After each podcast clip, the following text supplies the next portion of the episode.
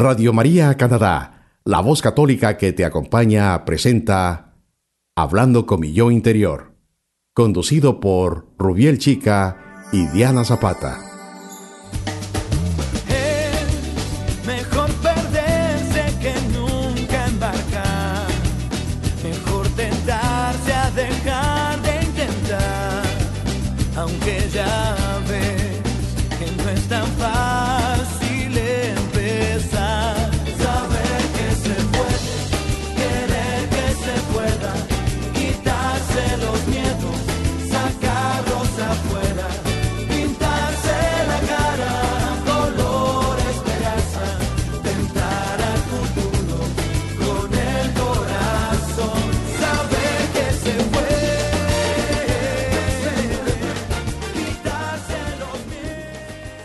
Bienvenidos a un nuevo episodio de su programa Hablando con mi yo interior.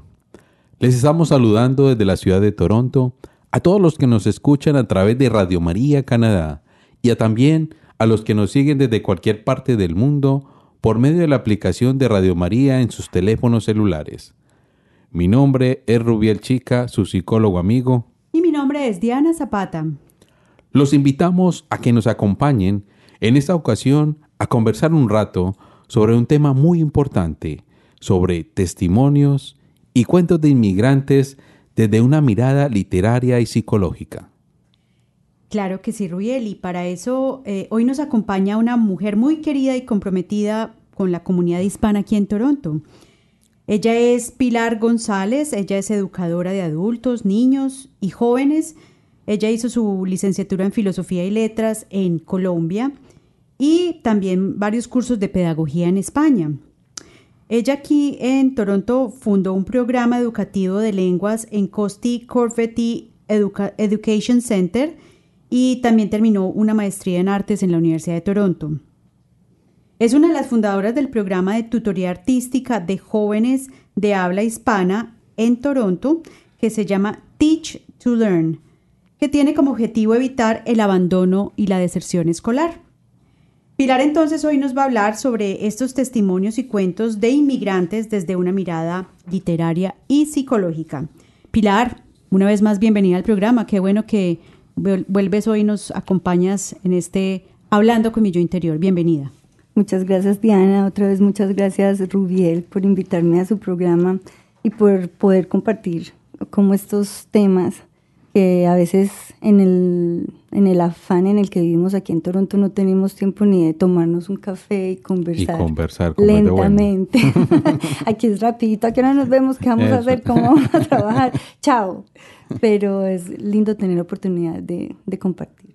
Qué bueno que viniste. Entonces, eh, a, a, mí siempre me, para comenzar, yo quiero que, que iluminemos a nuestros oyentes un poquito en este tema, porque es que nos dicen literatura, letras, libros, poesía, y la mayoría de la gente como que agacha los hombros y dice, ay, ¿en serio? O los invitan a una tertulia literaria o, o de pronto que vamos a hablar de un, de un lanzamiento de un libro y la mayoría de la gente hace cara como de, qué pereza. Cuéntanos entonces, eh, Pilar, esa experiencia que has tenido eh, en la literatura, en los cuentos, en la filosofía. Cuéntanos, eh, ¿qué, qué, le podemos enseñar a nuestros oyentes y, conversar a nuestros oyentes sobre, sobre este tema que realmente es bien interesante y bien divertido, si lo, si lo vemos desde, desde un punto de vista que ya nos vas a contar. Cuéntanos. Sí, Diana, tienes toda la razón. Empezando, te lo puedo decir por mucha gente cercana y familiares, que le hablas de literatura y ahí mismo ya ponen los hombros, la cara como está de qué está hablando, uh -huh. como si eso fuera así un plato raro que no podemos digerir sí. y en realidad porque la velocidad con la que nos estamos moviendo las últimas décadas no nos deja digerir ni nos deja vivir lentamente, estamos a una velocidad. Y ahorita con la fabulosa idea del Internet, que nos están poniendo todos los libros digitales, nos dan una idea de que aquí está todo abierto, pero ¿quién se sienta a buscar un buen libro en Internet? Yo creo mm. que es muy contada la gente. En cambio, cuando ves todos unos libros en los anaqueles de una biblioteca, puedes mirar, puedes tocar la pasta, puedes sentir, pero cuánta gente ahora ve eso como, como algo atractivo. Como mm. las bibliotecas son silenciosas, aburridoras, sin pensar que son un universo abierto para la mente. Verdad. Entonces es como, claro, eso es un tema, un tema raro, pero yo estoy muy segura que inmediatamente la gente empieza a escuchar y a ver, se deja atrapar por la magia de la literatura, sobre todo porque desde que tenemos idioma y tenemos una lengua, estamos contando un cuento. Desde niños estamos contando un cuento. Todas las cosas que decimos son contar un cuento. Y cuando ya contamos un cuento en letras y estamos leyendo un cuento de otros y nos metemos realmente, vemos lo maravilloso pues que, que trae la literatura y la filosofía. Es como el indagar por dentro, que le viene muy bien al programa de ustedes, es buscarse por dentro a través de las letras. Yo creo que en este momento deberíamos hacer como una campaña de volver a, esa, a esos cuentos, a esas literaturas, y sobre todo de, de imprimirle un poquito esto al resto de la gente, que no solo es el Internet, sino que todavía están los libros. Y hoy en día las estadísticas son bastante alarmantes y, y en la mayoría de nuestros países eh, las estadísticas revelan que leemos muy poco. Y, es tan desafortunado porque tenemos en Latinoamérica y en nuestra lengua, que es una lengua tan rica y es una lengua tan hermosa, si la comparamos, eh, pues en este caso aquí que también eh, tenemos el inglés, y si lo comparamos realmente el número de palabras y de, y de frases eh, tan bonitas que tenemos y que suenan tan lindo en nuestra lengua, eh, eh, ellos tienen, eh, no tienen la fortuna de tener ese mismo. Yo a veces me pongo a ver cómo traducen ciertas palabras de una manera para nosotros tan textual y que nosotros tenemos una, palabra propia para ciertas cosas. Me, parece muy inquietante que no disfrutemos de, la riqueza de nuestro idioma y con premios Nobel que tenemos en Latinoamérica y, y, tanta literatura tan, tan bonita y no la estemos aprovechando. Entonces, háblanos un poquito de, de, cómo empezaste a, sumergirte en este mundo de la literatura, si eso es algo nuevo, si esto es de toda la vida. Cuéntanos eh, eh, algo más sobre, sobre tu experiencia personal. Mm, Diana, antes de, contarte eso, me hiciste recordar eh, cuando dices de la belleza de la, de la letra de la, de la lengua hispana. Mira que hace como, como dos años estaba leyendo un, un, libro de Borges que se llama El arte poético y hubo un momento en que él hace unas, unas figuras con la lengua española muy elaboradas, porque Borges pues sí fue un, como un eh, escritor filosófico literario de, de, búsquedas, pues todos, pero en realidad eh, Borges es como otra, otro tema en la lengua española. Y yo sentí como una, un placer y un agradecimiento de que mi lengua fuera español para poder entender eso que yo estaba leyendo de Borges y yo decía, un, canadiense no puede entender esto o, un francés no puede entender esto como yo lo estoy entendiendo. Y ahí es donde sentí como el placer estético. Y disfrutarlo además. Y disfrutar, hasta me encharcaron los ojos porque yo decía, además, ¿esto con quién lo va a compartir? porque era algo tan específico y era como el placer de yo ser hispana y poder leer a un hispano en literatura. Como esos placeres, pues, estéticos que uno tiene tiene tantas veces, además, si los buscan. Em, pero volviendo como a tu pregunta, no sé, desde niña a mí me han gustado mucho los cuentos y, una vez a mí mi papá me regaló un, un cassette, de esos que, que, ruedan, pues que en esa época era puro cassette, de unos cuentos de, de Oscar Wilde y empezaban así con música de Tchaikovsky y el cuento. Entonces el ruiseñor y la rosa, el pescador y su alma. Y yo me acostaba debajo de la cama de mi hermano con unos, mm, en esa época era Walkman, ah, entonces era una cajita y yo los escuchaba así mm, como en silencio y sentía también como un placer escuchando eso y a mis hermanos les daba pereza. Ellos estaban jugando fútbol, pero ellos cuando me veían ahí metida como está que está escuchando ahí, pero esa música y esa historia y te meten ahora son audiolibros, pero te meten en eso y ahí me empezó de ahí como a gustar la, la literatura. Y después en el colegio yo escribía poesía y otra amiguita también escribíamos y las dos nos sentábamos en el, en el recreo a leernos. Entonces yo creo que ahí fue donde se me, se me insertó más como el amor por la literatura, por la poesía. Y ya después, cuando llegué a la universidad, era lo único que me servía. Yo eh, fui a una, a una opening de, de universidades me decía mucha gente, usted es muy habladora, métase a comunicación social. El esposo de mi mamá me decía, métase a derecho, que usted tiene mucha labia, yo le pago. y yo escuchaba a la gente hablando de derecho a los que nos van a ofrecer la mm. carrera y yo, no, no, no, no, no. Esto no es lo mío. Esto no es lo mío. Comunicador social, yo puedo ser muy habladora, pero eso no es lo mío. Y nada me servía me gustaba astronomía, pero en Colombia no había ah, astronomía. Cuando llegué al, al, bus de, de, mm, filosofía y letras, y desde que yo empecé a escuchar al profesor y a la profesora que estaban dando la charla, yo era esto es, esto es, pero yo soy de una familia paisa que se supone que si invierten en una carrera es porque algo vas a producir. Entonces yo decía, pero eso para qué sirve? y el profesor y la profesora me hablaban mm. maravillas, pero no llegaban al punto de eso para qué servía. Además, cuando yo empecé la carrera no tenía pedagogía, o sea que ni siquiera servía para ser profesora, era filosofía y letras, o sea, salís de filósofo. era licenciatura para, para ser educador. Sí, no ah, era, era en eh, la Universidad Bolivariana y no, no era, no tenía licenciatura. Pero sin embargo, cada palabra que ellos dos decían por dentro a mí me decía, sí, sí, sí. Y yo al final no me dijeron nunca para qué servía, yo me quedé Solamente sirve para ser sacerdote. Solamente era la filosofía en esa época. En esa época en Bolívar era solamente para sacerdote. Y después de ahí tenías un poquito de, teología. De teología. también sos de Bolivariana, ¿cierto? En fin, que yo salí feliz, llegué a mi casa feliz. Yo, mami, me, me dieron cita para la entrevista tal día. Y entonces la pregunta estrella. ¿Y eso para qué sirve? Y yo ya no tenía todo el repertorio que, me que tenían esos dos profesores para explicarle a mi mamá, porque a mí tampoco me respondieron eso. Y yo, mami, yo no sé eso para qué sirve, pero eso es lo que yo quiero hacer. mamá, pues bueno, anda a ver si pasas a la entrevista. Y, y, bueno, y ya después los tíos y como una guerra de que, de que hay que estudiar economía, hay que estudiar esto, hay que estudiar inglés, pero está estudiando filosofía. Bueno, y finalmente desde que entré eh, era lo que me encantaba, me encanta. No entendía nada. El mm. primer libro que tuve que leer fue de Heidegger. Oh, Cuando lo terminé de leer, mm. yo dije, ay, yo no entiendo nada, yo no sé qué dice aquí. Con eso uno tiene para explotar el cerebro. Es que no entendí nada, Rubia, te juro, nada.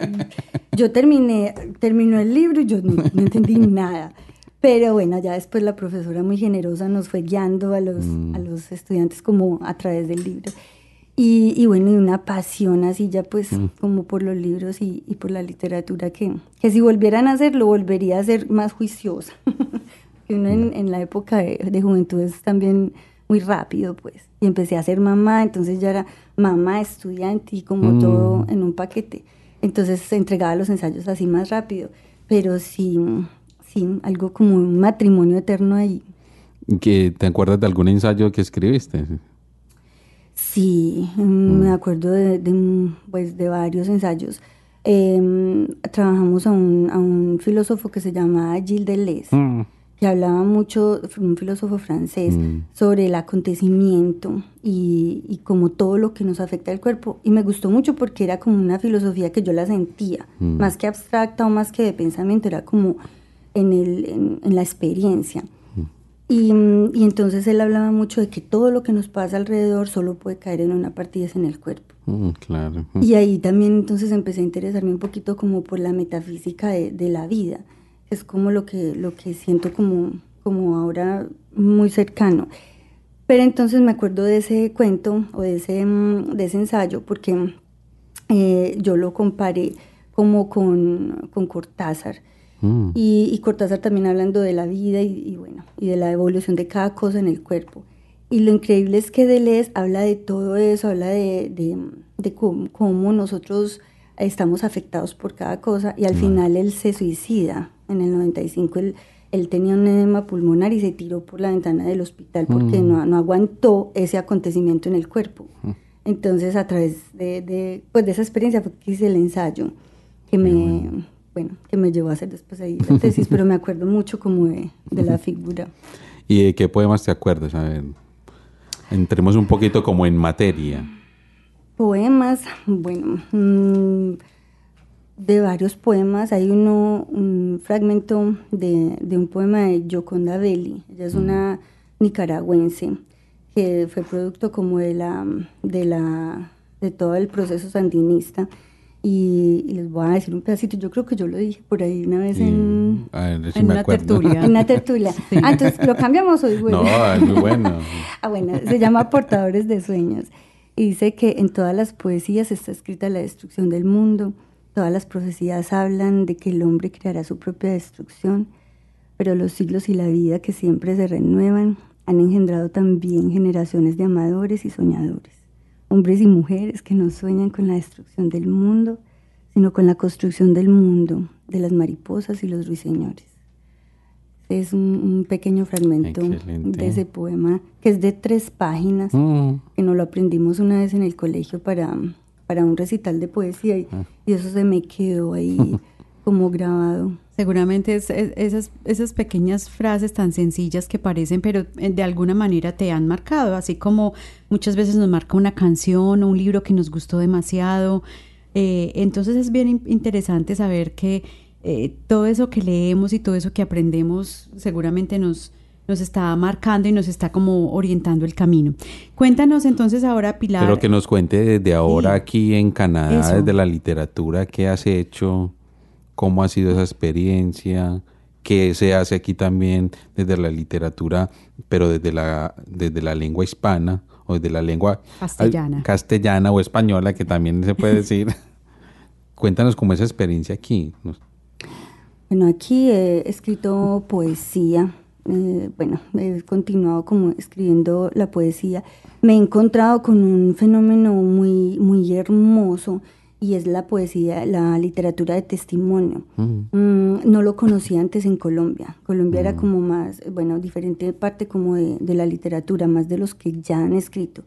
Aquí me he encontrado con ese fenómeno que además es muy representativo de nuestra comunidad, porque si nos ponemos a ver la, los grupos de migrantes hispanohablantes que tenemos aquí en, bueno, todo Canadá, pero en Toronto, muchos han sido producto de las guerras civiles y de los procesos políticos de América Latina.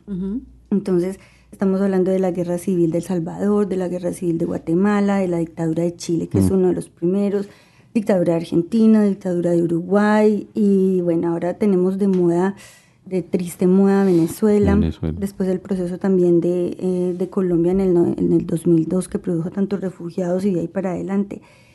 Y se da uno cuenta de que todas las personas que estamos aquí tenemos una historia, unas historias más fuertes que otras, pero especialmente en nuestra comunidad grande, que es como la gente mayor que tenemos ahora en nuestra comunidad, los em, adultos mayores. Adultos mayores que hay bastantes. Que hay bastantes y que son literaturas vivas, que están ahí y que, y que no las conocemos y que no todos tienen la literatura, obviamente, pues como, como ni como carrera, ni como interés siquiera, sino que están ahí, que tienen sus historias. Mm, tenemos entonces un representante de, bueno, muchos. Tenemos a Pompeyo Saavedra, que es un poeta reconocidísimo aquí, que ya es un señor casi de 90 años. Eh, ha escrito muchos libros, los ha publicado y el señor es una poesía andando. Ahorita ya casi no camina, pero realmente ha estado en toda la comunidad, muy envuelto en, las cosas de literatura. Mm. Y, muchos representantes pues de la literatura hispana desde sus propias experiencias. Y yo aquí pues les traje, por ejemplo, un poquito la historia de Juan Carlos García Vera, que es un profesor que trabajaba en la Universidad de York. Él se murió hace como unos tres o cuatro años, que es un ejemplo viviente de literatura hecha y vivida. Entonces él fue como producto de toda la, mm, la represión que hubo en Chile. Él se tuvo que venir con su esposa y su, y su bebé y ya se murió hace como tres años, pero mm. todo el tiempo dio clases en la Universidad de York y hizo de su vida una obra literaria. Eh, justamente con relación a Juan Carlos García Vera, eh, la Casa Salvador Allende ahora abrió un concurso de cuentos eh, para, toda la, para todo el mundo que hable español y puede mandar el cuento por internet. Ya está abierta la convocatoria y se cierra en octubre, o sea que todavía hay cinco meses para mandar. Yo les voy a dar la, el correo electrónico por si alguien que está escuchando aquí se anima y quiere escribir un cuentecito y mandarlo. El eh, correo electrónico es concursocuentos2009 arroba gmail.com. Otra Fácil de aprender. Concursocuentos 2009 arroba gmail.com. Ok, excelente.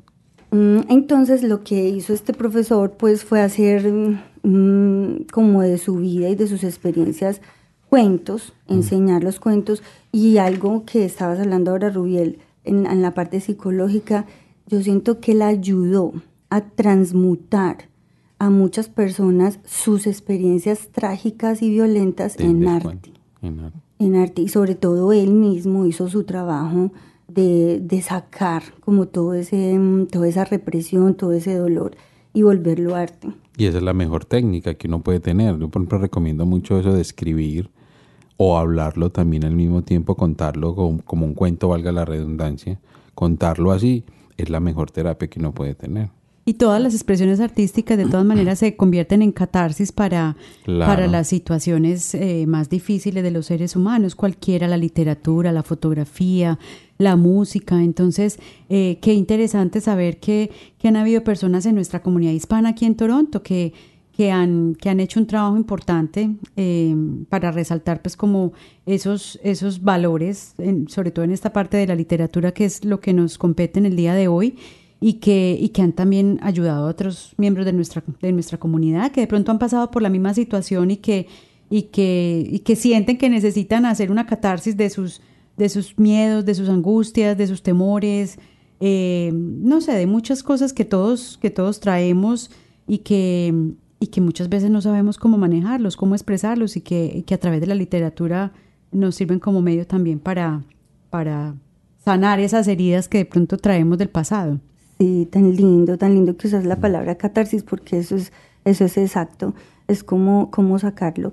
Em, con una amiga una vez estuvimos haciendo talleres de, de teatro sensorial, que era justamente como como ayudar desde el teatro a hacer esa catarsis y era algo como más, más accesible a las personas de la comunidad, más inmediato, porque un proceso de literatura requiere de sentarse, de creer que uno lo puede hacer, porque uno mismo se sienta ante un papel y uno dice, pues yo aquí qué hago, o cuando alguien está en consulta, me imagino que la primera consulta es, yo aquí qué digo, porque no estamos acostumbrados a expresar y mucho menos si tenemos algo que nos está afectando, lo más fácil es no decirlo no sabemos cómo decirlo. Y en, ese, en esos talleres habían gente de todas las comunidades. Teníamos, eh, señor, era con señoras mayores. Mm. Entonces teníamos señoras de Argentina, de Chile, de Guatemala. Y la primera parte de los talleres era cerrar los ojos y, y llevarlas por un viaje y nos dimos cuenta que muchas de las señoras solamente con el hecho de tener una bandana en los ojos ya se les revolvía la mente porque les traía los recuerdos de cuando fueron torturadas. Ahí nos dimos cuenta de toda la literatura que hay viva aquí en Toronto y que realmente se está yendo. Las historias de América Latina, de todos estos eh, procesos políticos, se están yendo con los adultos mayores no tenemos un mecanismo de recoger esas de historias. Recoger historias. Que sería bien lindo y bien interesante. Además, porque estamos en Toronto, pues tenemos miembros de cada de todos los países. Que todos tienen historias muy similares y que, y que, como decía Diana, que no tienen la oportunidad de, de hacer catarsis de ellas y, y se van con sus historias guardadas, de pronto conversando con algunos amigos en café, pero no que... Pero no que las cuenten y las muestren a las nuevas generaciones. Exactamente. Además que esa es la verdadera historia. es la historia contada por los que la padecieron, no por los que la, la produjeron. Así es. Bueno, cuéntanos de que tienes un poema que nos vas a compartir o es un escrito, un cuento. Es un cuentecito de, de Juan Carlos García que mm, se llama Regresamos a casa por solo cinco minutos. Eh, tenemos tiempo de leerlo. Sí, claro, adelante. Este cuento lo escogí precisamente por, por lo del tema que hablamos de, de, literatura de testimonio, porque él hace en una página y media mm. toda una catarsis de un momento muy traumático y tiene la facilidad de terminarlo eh, casi con humor. Entonces vamos a, a leerlo para, para bueno. a ver si lo podemos escuchar con atención. Se llama Regresamos a casa por solo cinco minutos. José Gabriel murmuró suavemente a Anita María, mi esposa. La miré y comprendí que algo anormal ocurría. Estamos rodeados, dijo. Habíamos regresado a casa por solo cinco minutos. Esa misma tarde ingresaríamos al arriesgado mundo de la clandestinidad y necesitábamos urgentemente algunas ropas. Yo estaba agachado recogiendo la de nuestro niño pequeño. Me levanté para mirar hacia la ventana. Allí los vi. Eran exactamente iguales a los de la película Estado de Sitio de Costa Gravas. Vestían uniforme verde con pretendidas manchas amarillas, casco de metal con insignias de regimiento, exuberantes botas negras y cantimploras colgantes como si se prepararan para cruzar un desierto. Alguien hizo crujir como madera quebrada la puerta de nuestra casa y entonces gritó Abre o disparo. En segundos nos encontramos ante las bocas de las metralletas plomizas y ante unos rostros pintarrajeados con líneas verdes y negras. Eran figuras de guerra, porcelanas de acero frío, autómatas de cartón. Unos veinte, tal vez, que al mismo tiempo coparon cada lugar posible de nuestra pequeña casa. Los boinas negras, pensé, se abalanzaron sobre mí y me golpearon con laques y con palos hasta que me botaron al suelo. A mi esposa y a Gabrielito los arrinconaron con, con empujones y gritos guerreros de triunfantes y dejaron de guardia y bajaron la guardia apuntándoles a la cabeza. Mi china, el gato, se, eh, se acurrucó espantado debajo de un sillón. Estos son extremistas, gritó histéricamente uno de bigotes rubios. ¿Y o qué lo van a negar? Mientras se desplazaban a cada rincón de la casa, el de bigotes rubios miró con curiosidad mi pequeña biblioteca, sacó, sacó dos obras de Gramsci y un compendio de economía política de Strauss, la Sagrada Biblia, una versión del Vaticano. ¿Y lees tú todo esto? me dijo burlón. Es mi trabajo, respondí. Uno de ellos, que se encontraba a mi lado, me dio un golpe con la culata de su fusil metralleta. Cuando mi capitán habla o dice algo, vos calláis, chilló. ¿En qué trabajas? No respondí. El hombre me dio otro golpe. Cuando mi capitán pregunta, le gusta que le contesten, aseguró. Soy profesor de ciencias sociales. Este tiene un pecado doble, dijo uno tercero. El capitán se acercó a mi esposa y con uno de los libros de Gramsci se lo puso frente a los ojos. Ella clavó su dulce mirada de madre joven sobre nuestro pequeño hijo que comenzaba suavemente a sollozar y luego miró hacia la hasta la cromática portada del libro que le mostraba el uniformado. Hacía solo algunos meses que ella misma había pintado esa especial edición y recordó con cuánta agonía le causó distribuir eh, con acierto y equilibradamente los colores del arco iris que el director de la editorial se había empecinado en tener. ¿Y tú qué haces además de la subversión? Soy pintora, dijo apuntando los pinceles y acuarelas sobre la mesita del rincón. O sea que no haces nada. ¿Leíste este libro? Es sobre eh, la mejor manera de conducir un Estado. Amárrenla, ordenó. Michin tuvo la mala idea de moverse de donde estaba. Alcanzó, mm, alguien le alcanzó la cabeza con la culata de su fusil. El gato cayó fulminado. Mi esposa, mi esposa quiso moverse para protegerlo, pero el hombrecito gritó apuntándola. Primero la gata, después la perra. Yo protesté. El capitán simuló un llamado de atención a su subordinado, quien me pidió disculpas con un tono burlón, pateándome suavemente sobre los hombros a los lados, perdón, pateándome severamente sobre los dos costados de las costillas. ¿Qué hacemos con el niño, mi capitán? preguntó el tercero. ¿Se lo llevamos a alguna abuela? Estos dos van derechito a cantar al coro. Cuando se disponían a colocar todos los libros en bolsas negras de plástico brillante, el capitán tuvo una ocurrencia intelectual. Veamos, profesor, imaginemos que usted puede elegir tres libros que eviten la hoguera. ¿Con cuáles se quedaría? Él esperó sin duda a que yo salvara El Capital, el diario del Che en Bolivia y la destrucción del capitalismo vía anarquismo.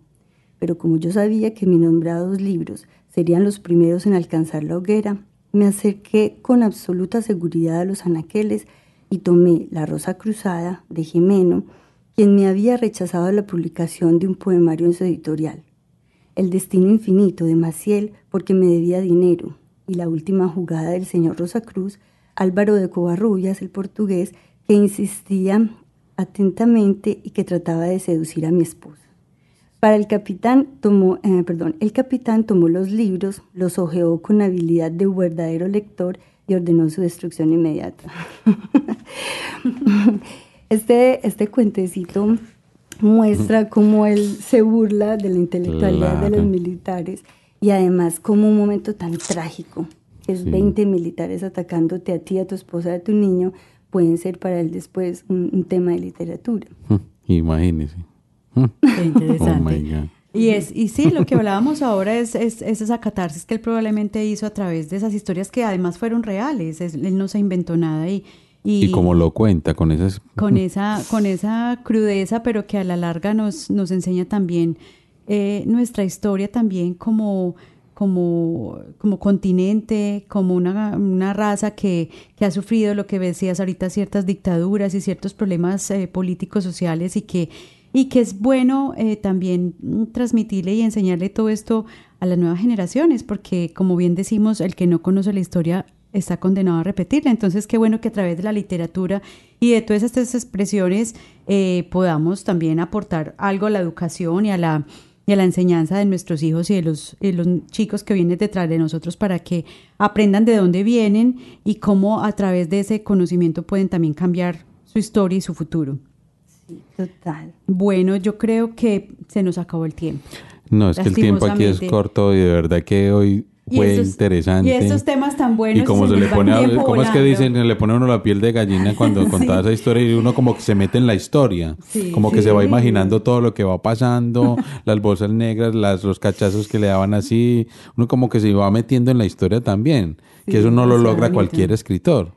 Y no. uno, se transporta escuchando estas Cualquier escritor no lo logra que uno se le meta la historia. uno puede contar una historia, un cuento, ah, bueno, un cuento, pero en este cuento uno como que se mete en la historia, como que, uy, se va imaginando todos los escenarios que van pasando. un cuento bien contado. un cuento bien contado. Pilar, para terminar entonces, ¿será que le recordamos a nuestros queridos oyentes el correo electrónico donde pueden enviar sus cuentos y participar entonces en este concurso que está eh, abierta la convocatoria hasta eh, octubre del 2019. Sí, Entonces, ¿cuál es el correo, por favor? El correo es concurso cuentos 2019 arroba gmail.com.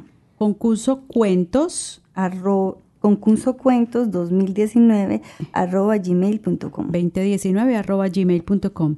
Bueno, Pilar, eh, muchísimas gracias. Fue muy rico conversar con, contigo en el día de hoy. Gracias por acompañarnos y esperamos que vuelvas. Esta tu casa. Gracias, Diana y Rubiel. Muchas gracias por la invitación y por darme la oportunidad de compartir. claro que sí, hablaremos de otros temas más adelante. Muy rico, gracias. Bueno, queridos oyentes, hasta aquí nuestro programa del día de hoy. Recuerde que los estuvimos acompañando sus amigos Rubiel y Diana y hoy estuvimos conversando sobre testimonios y cuentos de inmigrantes desde una mirada literaria y psicológica. Esperamos que les haya interesado y les haya gustado este tema. Muchas gracias por recibirnos cada semana en sus hogares. Permanezcan en sintonía de la emisora Radio María Canadá. Envíenos sus comentarios al email hmi@radiomaria.ca y denle like o me gusta a los audios de la página de Radio María. Radio María Canadá, la, voz católica, que, te acompaña.